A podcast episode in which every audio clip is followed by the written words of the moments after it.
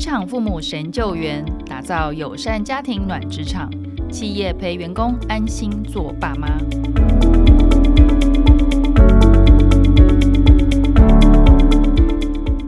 各位亲子天下的听众朋友，大家好，欢迎收听特别企划节目《打造友善家庭暖职场》，我是这一集的节目主持人，亲子天下媒体中心资深主编张艺晴。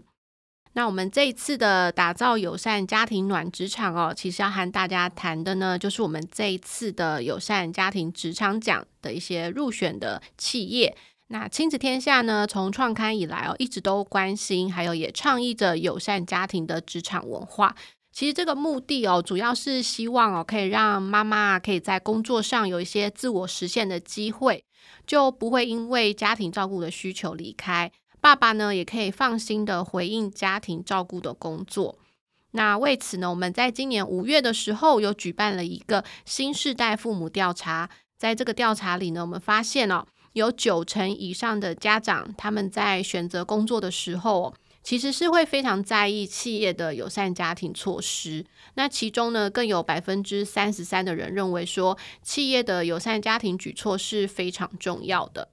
那现在哦，各行各业都面临缺工的议题哦，大家应该都可以从新闻媒体上面看到非常多的报道。那友善家庭职场呢，其实哦，在我看来，它是一个可以让企业留住人才，也吸引人才的一个举措。尤其啊，我们想象年轻父母的年纪哦，大概是比如说三十岁到四十五岁这个年段。那这个年段呢，可能也都是我们企业的中坚分子哦。所以说啊，友善家庭职场可以让这个家长其实在工作上面哦，不会有后顾之忧。除了呢，在工作上可以全力以赴，也可以来安心的生养小孩。那在这样子的一个尊重员工的一个文化底下哦，我们也相信，其实这也是让每个工作者。都有工作跟生活平衡的可能哦，也让员工彼此之间哦，对于职场呢是更会有向心力的。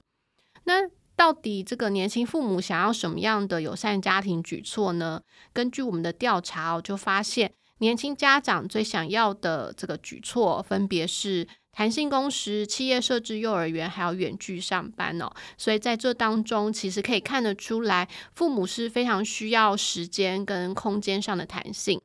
因此呢，我们今天的节目哦，就邀请到了呃台湾默克集团哦。台湾默克集团呢，他们在实施弹性工时上面是非常有方法的。这一次呢，台湾默克集团也在我们的友善家庭职场奖里面脱颖而出。那今天呢，我们就特别邀请到人资长周世家来到我们的现场哦，要来跟我们聊一聊，说，诶，到底台湾默克的弹性工时制度是怎么样来实施的呢？当初又为什么会有这样子的一个制度设计哦？那我们的周世家人资长呢，他有超过十年在这个跨国企业的人力资源策略发展的经验哦。所以呢，今天也请他来跟我们聊一聊，到底台湾默克的嗯、呃、这个弹性工时呢，到底是怎么样来做的？我们欢迎周世家人之长，请任之长先跟我们听众朋友打声招呼。好，谢谢疫情。那亲子天下的听众朋友，大家好，我是默克的 Cecilia。Hello，Cecilia，今天很高兴终于见到你庐山真面目，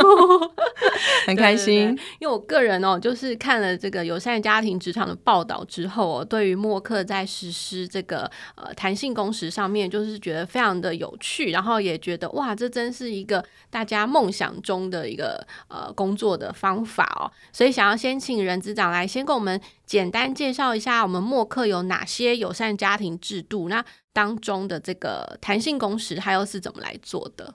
好，谢谢疫情哈。那我想在台湾默克集团的友善家庭专案里面呢，我们可以从几个面向来分享。第一个面向就是大家最关心的生育相关措施了。那台湾默克呢，体恤新手爸妈的辛劳，我们提供了优于劳基法的十二周有薪产假，以及每胎两万四的育婴津贴。那此外呢，针对有人工生殖需求的女性同仁，我们也提供每个治疗周期有两天的这个有薪生殖假，让因为治疗感到不适的女性同仁能够安心的休息，心里面上不要有负担。在今年十月，我们更加码推出了人工生殖治疗的补助措施，这项生育的福利适用于所有的默克集团及他的配偶。不限年龄都可以申请最高达呃新台币六十二万五千的这个补助，包含的项目呢，包含生育检测、人工生殖治疗和荷尔蒙治疗等等，都在补助的范围内，支持员工的生育计划。那此外哈，随着这个多元社会的演进，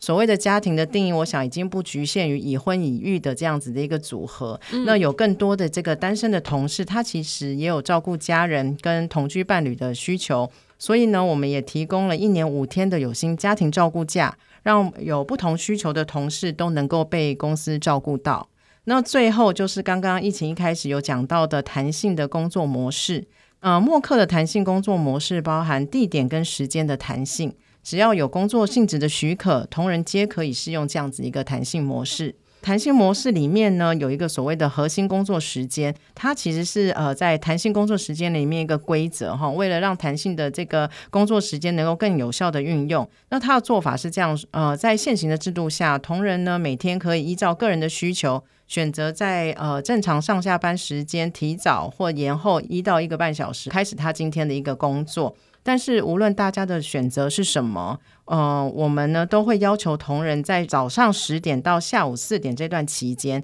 大家是需要处于在一个出席状态，这就是一个核心工时的一个概念。嗯、那我们会想要设置这样的一个原因是希望能够兼顾个人的弹性跟团队的效率。不会因为个人上班时间比较早或比较晚的选择，让合作的伙伴没有办法联络到你。那这样就会很可惜，让这个制度美意变成了一个阻力。哦，所以说这个早上十点到下午四点，就是所有的会议或者是就是说需要讨论的时间，我们都会安排在这个时段。对，没错的。我想要稍微回顾一下，就是刚刚那个人资长跟我们谈到关于台湾默克的友善家庭制度哦，就是我们有十二周的产假，现在目前劳基法的规定是八周嘛？对，所以我们就等于比劳基法还要再多一个月，多一个月的哦。好，还有这个。有薪的家庭照顾假有五天，现在目前我们呃法律的规定是一年是七天，但是是没有薪水的，可以看得出来，就是默克在这一方面真的很照顾员工。对，然后另外，刚刚任资长谈到一个还蛮有趣的，是你谈到说那个生殖假是人工生殖的部分嘛？对，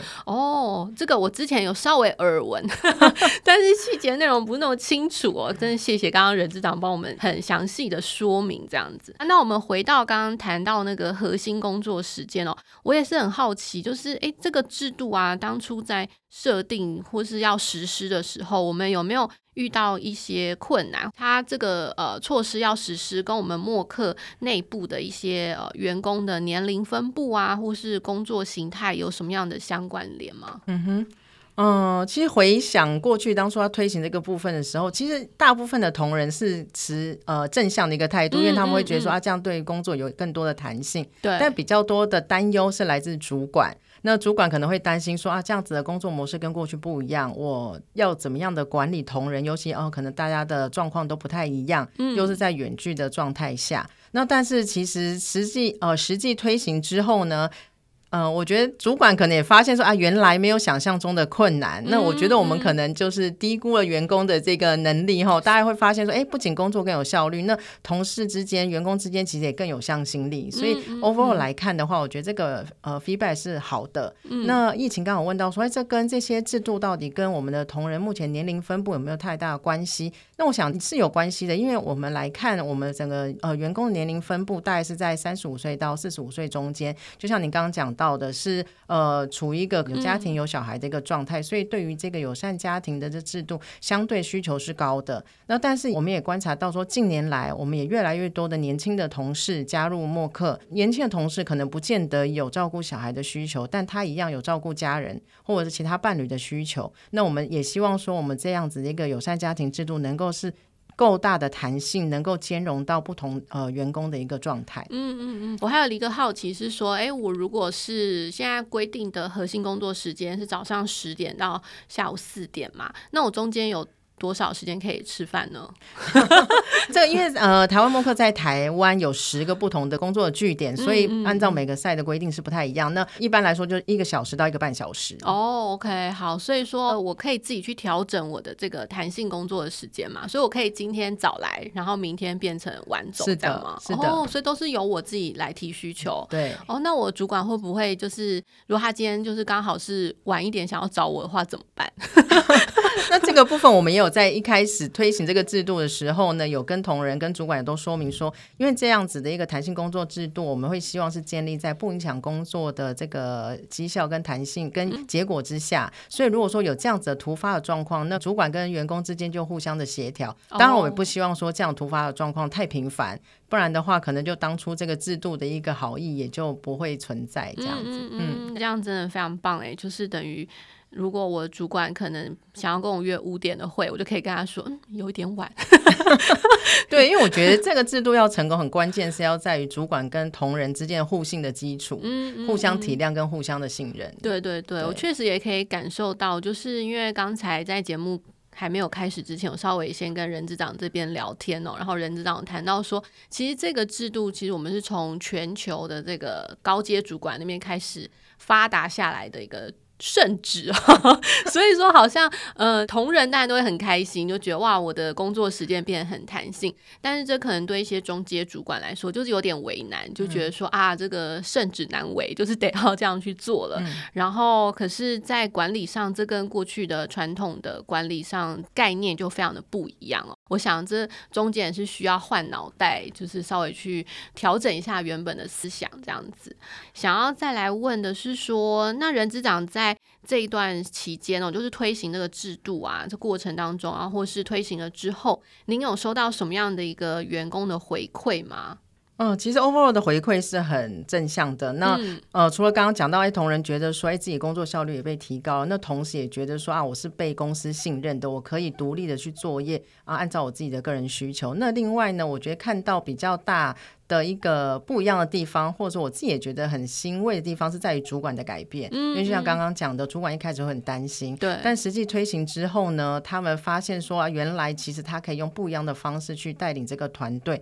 那他们在心态上也渐渐从过去可能是比较多细节管理的一个管理者，转变到一个是策略跟团队方向规划跟传达的一个领导者。嗯，那我觉得这个对主管来说也是一个很大的学习跟进步。是我们这中间有。经过什么样的一个员工训练吗？或是有经过什么样的跟主管的沟通？有，我们在制度推行之初呢，我们都有很多场沟通的一个说明会，主管跟员工是分开的，所以呃，主管可能有他自己的问题，那员工有他自己的问题，会可以在分别的不同的说明会提出来，让我们在未来真的要推行之后，也有能够比较好的一个准备。那此外呢，在推行了大概我印象中应该是在半年。左右，嗯、我们一样有一个叫做 Best Practice Sharing 的一个分享会，我们邀请很多主管进来，那找一些在他的单位里面实行的还不错的一个主管来分享他是怎么样做的。嗯、那透过主管之间彼此的学习跟交流，大家也会更放心、更勇敢的去做这样子的一个制度。嗯嗯嗯，对，我相信这对大家来说都是一个很大的改变哦。是的。那我记得我们记者在采访默克的时候带回来一个很感人的故事哦，他就说，其实默克里面有一个处长。跟我们分享之前哦，其实都觉得说自己的工作非常的忙碌啊，然后和先生两个人应该是没有办法生小孩，或是生了小孩没办法陪伴哦，所以他们原本是不打算要生小孩。但是直到就是台湾默克实施这个弹性工时的制度之后，他们就觉得，哎，好像可以来生一个小孩，对，然后那小孩。我们那天去采访的时候，好像已经一岁多，快要两岁了。对啊，然后就觉得哇，这真是太棒了！就是呃，因为一个友善家庭的职场哦，其实它也无形之中，哎，也居然促进了我们的生育率 这样子。真的，他这位同事他私下也有跟我分享说，的确就是因为这个弹性工时，让他们觉得可以勇敢的去试一试。嗯嗯，那现在也因为这样的弹性工时，他可以很棒的配合工作跟那个接送小孩的时间，让他能够。工作跟家庭也能够兼顾，是，而且我相信，其实弹性工时它其实受惠的不只是就是有这种家庭照顾需求的员工哦，其实对于很多的单身者来说，也许他也可以早一点下班，然后可以去做一些进修，对，去上课啊，或者是说他今天有一个约会，就是跟家人或是跟朋友就可以好好吃一顿饭，没错，对，所以我想。其实弹性工时，它受惠的真的不只是有家庭照顾需求的员工，它其实对每个人来说都是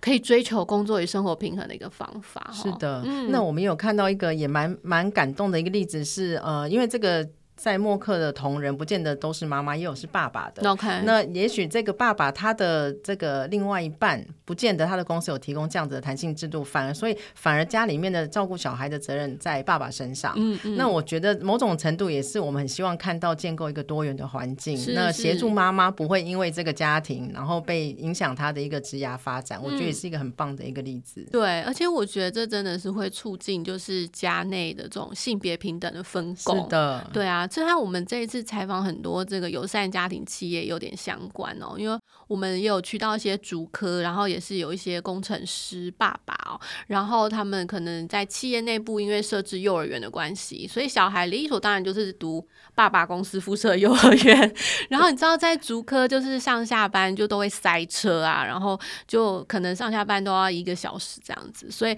他们就讲说他们塞车的时候就是他们的亲子互动时间，就被迫。在车子里面就是要跟小孩子说话，也很棒。对，就无形之中就发现，哎、欸，其实也促进了他们这个父子或是父女之间的感情，这样子，对，也促进了夫妻的感情和谐。对对对，我觉得就是，哎、欸，这种友善家庭制度其实真的是受惠良多。今天谈了很多关于就是默克的这个友善家庭制度哦，我也想要问问看，说，哎、欸，我们在推行这样子的一个友善家庭的政策之后。这个公司文化跟过去有没有什么不一样啊？我觉得看到比较有趣的现象哈，是反而很多同事更珍惜在办公室的时间了，嗯、跟我们想象不太一样。因为以前办公室对大家而言可能就是一个办公的环境嘛，那每天就上班下班。但因为现在弹性工作的实施，彼此能够面对面看到的时间变得非常的珍贵。那甚至我有听过同仁是。还特别跟同事约好，所以我们哪天要进办公室哦，那趁着这个机会能够做一些呃聊聊近况啊，然后做一些情感上的交流，我觉得也是蛮棒的。所以现在我觉得工作场所对大家而言，哦不只是单纯的工作场所了，它现在已经是诶可以进来做团队的讨论、情感的交流等等。那其实我们现在也在在思考规划，说诶未来的工作的这样子一个硬体的设备，我们可以怎么样让它设计的更好，更吸引大家能够来到这样子的工作场域，激发大家的讨论。然后呢，也能够提升这个员工的归属感。嗯，对，这让我想到，就是寒暑假过后，小孩回学校，其实都很兴奋，想要见到同学。对对对，对，特别珍惜今天相处的这五个小时，这样子。哦，其实这真的也是蛮真实的一个感想啊，因为我想象，其实当初在疫情期间，大家几乎。每一间公司都有这种居家上班、有远距上班的经验哦。我记得那个时候，大家虽然还是会透过一些线上会议的时间做一些交流啊，嗯、或者甚至是一起约中午就是开视讯吃饭，对 对。可是能够回到办公室见到同事，好像就是一种另一种感觉哈。对，人与人交流这个温度还是没有办法透过视讯去取代。对对对，我们好像还是很需要见到真人的。对，所以我相信这个文化应该是真的。对对对，最后想要请教人资长是说，因为其实我们也看到这个友善家庭的政策哦，对很多的企业来说，就是解决了更能够留住人才，然后也更能够吸引人才来到公司来上班。我想问的是说啊，那如果说有一些企业他们也想要开始做友善家庭的话，这边会给他们什么样的建议吗？或是有什么东西可能是我们可以先开始做的？的确哈，我们在很多场合去分享这个友善家庭制度的时候，的确有看到很多的企业其实非常的想要去推友善家庭，但他们其实不知道怎么做，嗯，那甚至会担心会来问说，哎，那这样请问一下，你们的这个成本会不会增加很多啊？那到底我们要怎么样去控制？我都会建议说，其实大家不要着急，因为。我们不用觉得说我们一定要一步到位哦，看到别人的做的多好，我们一定要做到那样子一百分。在初期，其实真的只要试水温的一个状态、一个心态就好。那比如说举例，那弹性的工作的环境或时间是很多的员工是很在乎的。嗯、那我们是不是可以在推行的阶段呢？我们可以每一周一次，在这段期间，我想对公司的成本负担不会很大，但对员工来说其实是非常有感的。那在透过一段的时间来的一个试行跟回馈收集之后，我们再来了解说我们接下来。可以怎么样做得更好？是不是可以慢慢的扩大，变成一个正式的一个制度？我想这些都是一个很好的尝试。嗯嗯嗯，嗯对。其实，在这一次的友善家庭职场的选拔里面，我也看到，就是很多企业其实他们都在做弹性工时这个部分。二十六间企业是我们全部入选的企业嘛，然后这二十六间企业其实全部哦，就是每一间公司他们都有在做弹性工时，那只是说大家的做法就是非常的多元，有些就是比如说像是今天台湾默克这样的经验哦，那另外我们比较常见的就是弹性的上下班时间，就比如说你早来就可以早走。晚来就晚走，那也许那个 buffer 可能是半小时到两小时都有，或是说他们会提供呃每周可能一到四天的这种三到四个这种出勤的班别，然后让可能比较像是产线的员工啊可以去做选择。这些东西其实方法都还蛮多的，各企业如果说想要开始做的话，其实也是有一些小的方法哦。那就像是刚刚任资长给我们的建议，我们不用一步到位，但是我们可以。呃，渐进式的慢慢来哦。一方面也是呃训练大家的心脏，嗯、没 错，对对对，错也让同仁哦或是主管之间有一段适应的时间哦。我想这对任何政策的推动应该都是蛮重要的。是的，今天非常谢谢任资长来到我们节目当中哦，也希望听众朋友喜欢这一集的节目。亲天下 Podcast 谈教育聊生活，开启美好新关系，欢迎订阅收听哦。在 Apple Podcast 跟 Spotify 给我们五星赞一下，也欢迎在底下的许愿池留言许愿，告诉我们你想听的主题，我们下次再见喽。